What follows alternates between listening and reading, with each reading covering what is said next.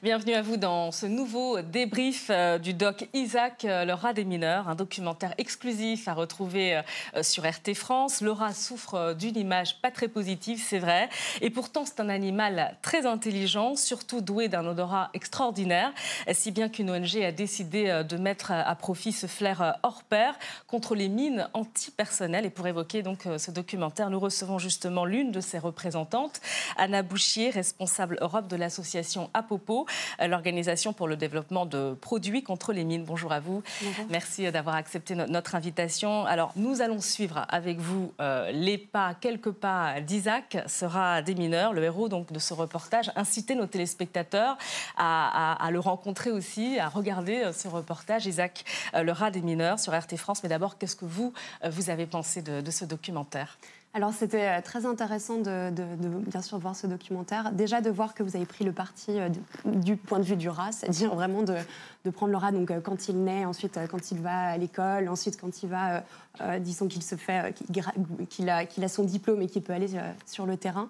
Euh, c'était euh, très intéressant de voir euh, de cette manière-là, de voir aussi qu'il commence donc en Tanzanie, mais il va aller en fait, il va se dédier à, partir au Cambodge, donc c'est des rats qui vont voyager, ce qui évidemment dans, l'état sauvage ne se passe pas, donc c'est vraiment grâce à notre, à notre ONG que, ça se passe.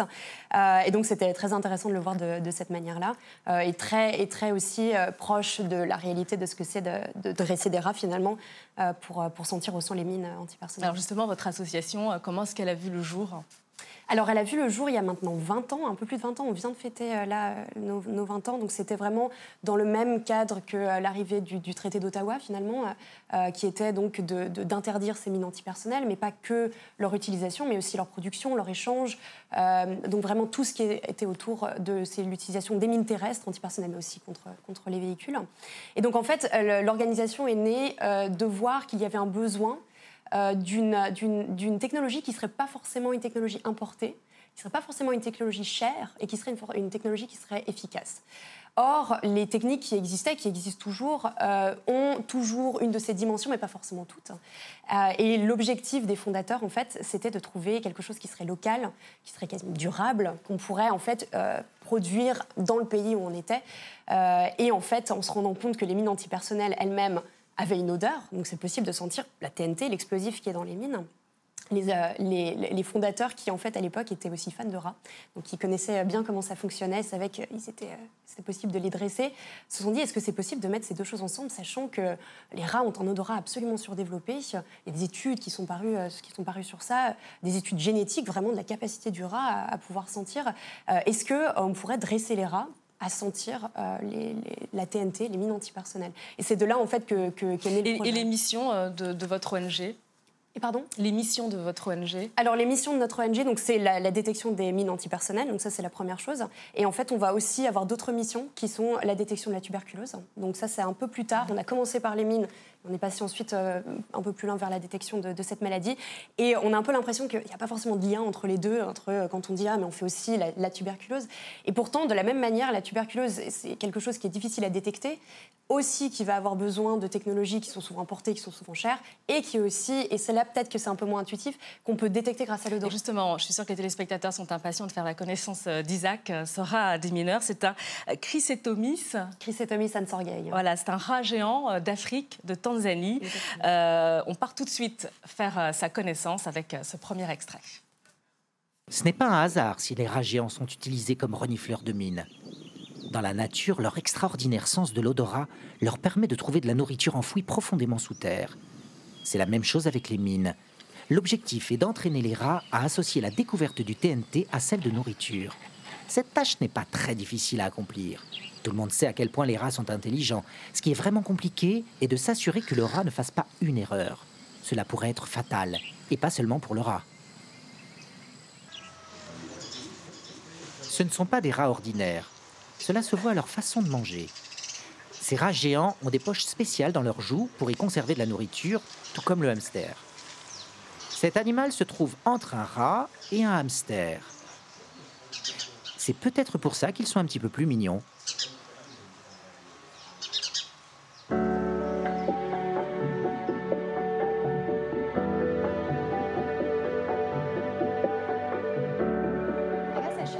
suppose que je devrais mentionner un autre grand avantage à notre espèce de rat. Ils sont vraiment curieux. Les rats de laboratoire sont curieux aussi, mais les nôtres sont très sociaux dans le sens qu'ils aiment bien travailler avec les gens. Quant à ceux de laboratoire, ils développent parfois une relation avec toi, mais je ne pense pas qu'ils le font tout aussi facilement que les nôtres. Alors Anna Bouchier, euh, c'est vrai que l'idée euh, d'avoir recours euh, aux, rats justement pour lutter contre les mines antipersonnelles, ça peut paraître assez spécial, farfelu même. comment est-ce que cette idée elle est perçue justement par les pays auxquels vous proposez cette solution? Alors effectivement, il y, a souvent beaucoup de surprises. Bon, maintenant, ça fait moins de 20 ans que l'organisation existe, donc il y a un petit peu moins de surprises qu'il y avait peut-être tout au début. Euh, il faut savoir que dans les pays où on a commencé, donc c'était en Tanzanie, euh, il faut savoir que les rats euh, géants sont mangés. C'est un, c'est un mets local.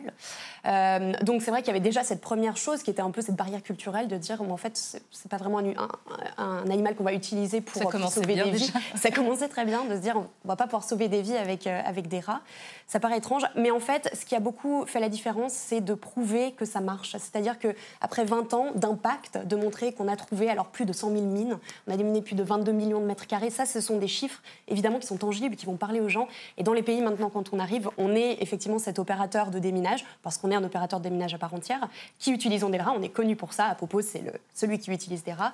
Mais maintenant, absolument respecté aussi dans, dans, cette technologie, dans la manière dont, nous procédons. Alors, Isaac, ce n'est pas un rat euh, comme les autres. Hein. Euh, on l'a vu, c'est un rat géant d'Afrique. Mhm. Euh, quelle est sa spécificité? Quelle est la spécificité de cette espèce? Alors, c'est un rat dont déjà qu'on ne va pas trouver particulièrement en Europe. c'est vraiment un rat endémique d'Afrique. Donc, on va en trouver donc, en Tanzanie, parce que c'est là où on a commencé, mais aussi dans beaucoup d'autres pays d'Afrique de manière générale. Euh, sa caractéristique, ça va être qu'il va être beaucoup plus grand. Donc, comme son nom l'indique, c'est un rat géant, donc qui va faire entre 30 et 40 cm, donc c'est à peu près la taille d'un avant-bras. Euh, donc il est déjà beaucoup plus lourd aussi, ça va jusqu'à jusqu'à 2 kg. C'était aussi ça qui était intéressant, c'est qu'il est bien trop léger pour déclencher la mine. Donc ça, c'était évidemment un, point très positif. Euh, par ailleurs, il va vivre assez longtemps, donc 7-8 ans. Euh, ce qui pour nous évidemment est très intéressant puisqu'une fois qu'on l'a dressé, il peut quand même travailler 6, 7, 8 ans euh, après la fin de, son dressage, ce qui est très important pour nous. Donc ça, ce sont vraiment les grandes caractéristiques. Et vous en avez formé combien euh, de, de rats à ce jour? Alors actuellement en tout cas, on en a entre 100 et 120 en activité. On en a à peu près 30 par programme relativement.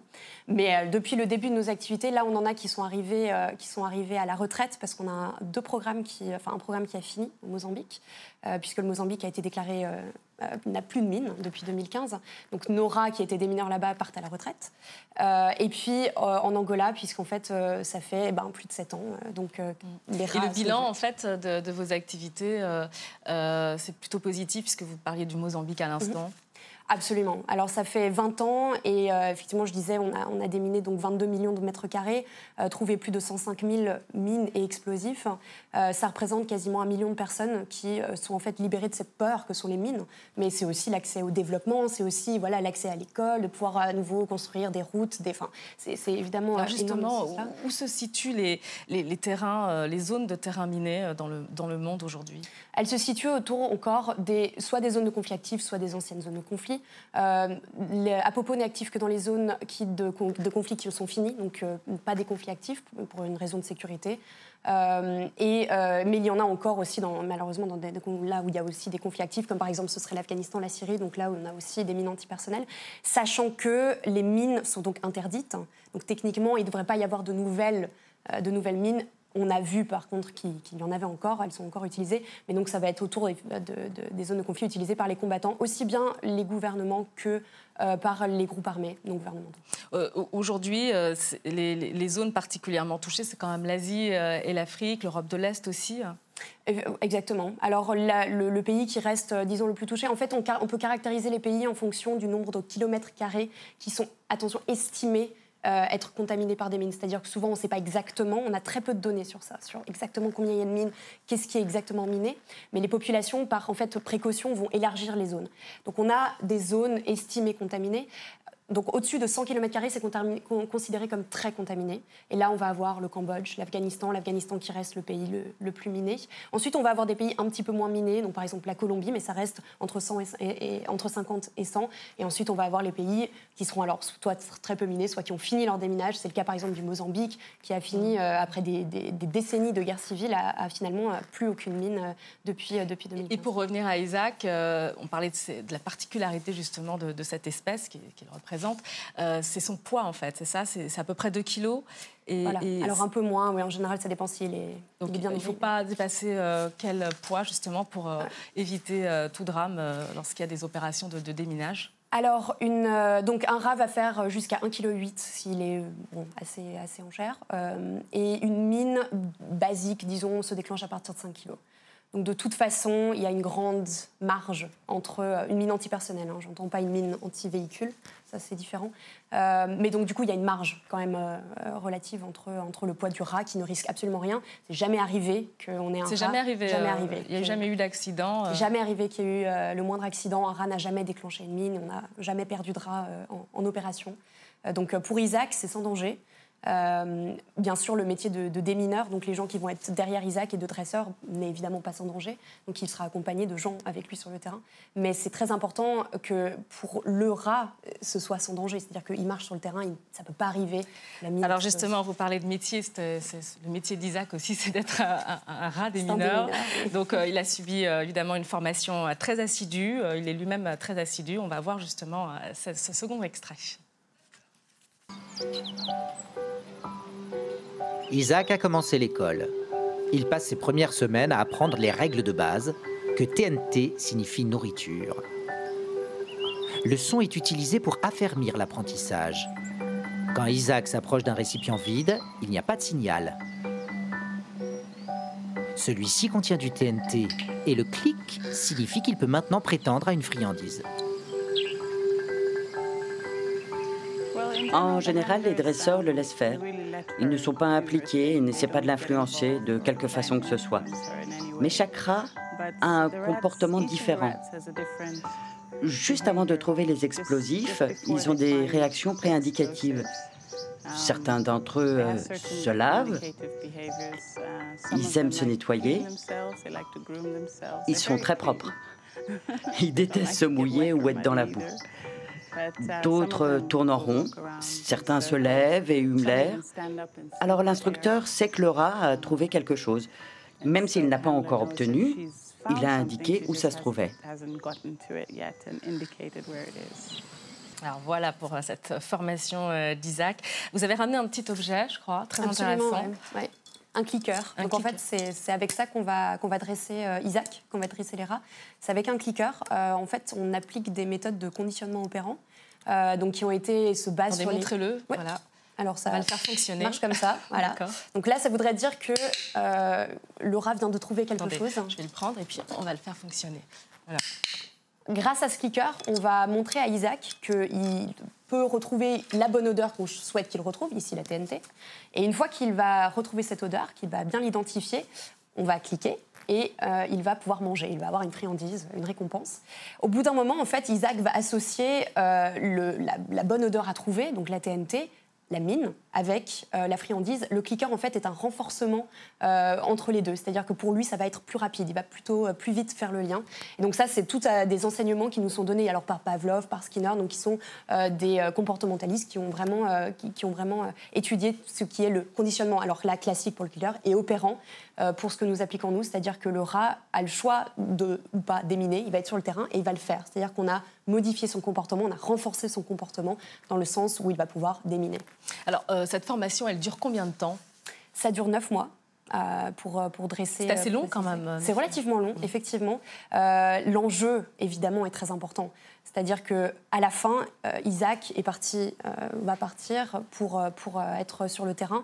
Il ne peut pas faire une faute Donc c'est ça, évidemment, pour ça que ça prend autant de temps.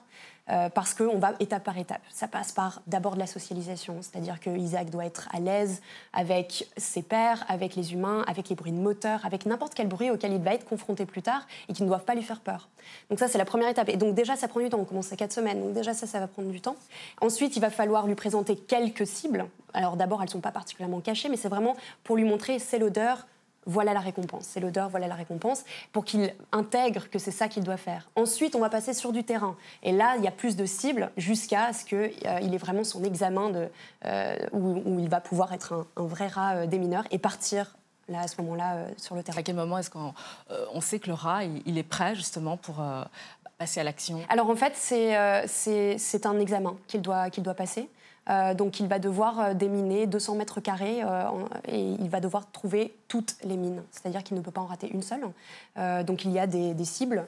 et puis une fois qu'il les a toutes trouvées, on sait qu'il est prêt puisque c'est sur ce genre de, terrain qu'il va, va se retrouver plus tard. donc c'est en fait en respect des normes internationales en, termes de, de, déminage. Une fois qu'il arrivera sur sa nouvelle destination, il devra repasser ce même test pour être accrédité par les normes nationales. Donc en fait, il est toujours avec aussi bien le respect des normes internationales que. Mm. Alors, à, la, formation, euh, il y a une phase aussi euh, d'entraînement après qui se met en place. Exactement. Donc, euh, vous voulez dire pendant la formation? Oui, après la formation. Comment ça se passe Alors, juste après la formation, donc quand il a passé son examen, donc euh, on a certifié euh, Isaac peut partir. il est un rat qui va pouvoir déminer. Il va arriver donc dans le pays où il va devoir déminer. dans son cas, c'est le, Cambodge. Et là, il va devoir passer une nouvelle accréditation, donc avec les autorités nationales, parce qu'il y a aussi des normes. Chaque pays pour son déminage a ses propres normes. Ils doivent faire passer, ils doivent faire passer un nouvel examen. Isaac, pareil, va devoir faire sans faute euh, euh, euh, pour être accrédité. Une fois qu'il est accrédité, il peut aller sur les opérations de déminage. Donc c'est-à-dire que lui, ce qu'il va faire, c'est en fait de l'enquête technique, c'est-à-dire qu'il va chercher où sont les mines antipersonnelles. Il n'est pas celui qui va ni les détonner, ni les sortir, mais il est en fait la ressource, l'outil qui va nous permettre de voir où sont ces mines. Allez, on retrouve Isaac justement sur un terrain d'entraînement.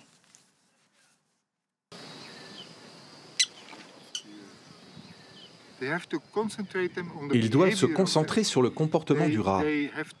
Ils doivent savoir interpréter ce que fait le rat.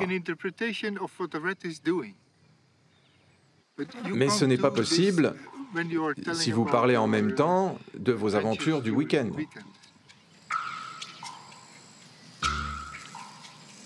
Maintenant, Isaac fait preuve d'un comportement modèle pour un rat renifleur de mine. Il renifle attentivement l'air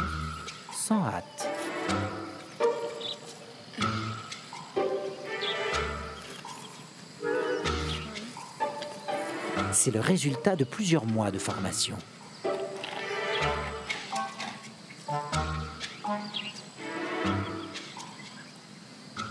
On dirait qu'Isaac a trouvé du TNT. Il tente de débarrasser son nez de toute odeur étrangère.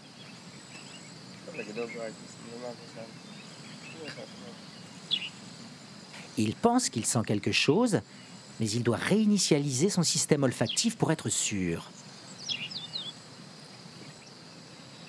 C'est là.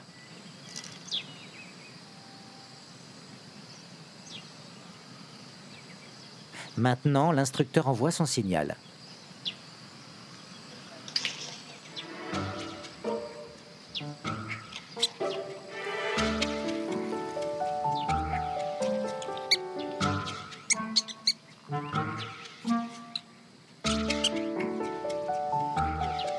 Ça ressemble beaucoup à une conversation entre deux vieux amis.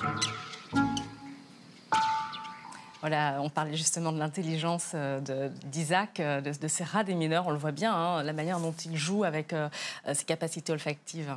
Mhm, absolument. Là, on a vraiment vu qu'il a trouvé quelque chose. Donc, il va lui-même, grâce à son comportement, qui sont euh, très particuliers pour chaque rat, mais il va nous montrer qu'effectivement, il a trouvé quelque chose. Euh, et ça, fonctionne bien. C'est un rat qui, euh, qui, a l'air de fonctionner très, très bien, en tout cas. Alors, il fonctionne bien. Vous l'avez dit vous-même, ces, rats géants sont utilisés aussi dans le cadre d'autres missions. Mais on sait aussi que leur usage pour venir à bout de, ce fléau des mines antipersonnelles, ben, c'est pas l'unique solution. Il y a peut-être d'autres solutions aussi qui sont possibles. Hein. Absolument. Alors, de manière euh, traditionnelle, le, déminage se fait par, euh, par des démineurs manuels, c'est-à-dire ils vont utiliser des détecteurs de métaux. Ça, c'est vraiment comme ça qu'on détermine s'il y a des mines de manière très, euh, très classique. Le problème qui vient avec le détecteur de métal, c'est que c'est très lent c'est souvent très difficile aussi. Il faut imaginer, euh, il fait plus de 30 degrés, il faut imaginer qu'on a euh, une combinaison euh, complète anti, pour se protéger des mines. Avec le détecteur, il faut imaginer que c'est difficile.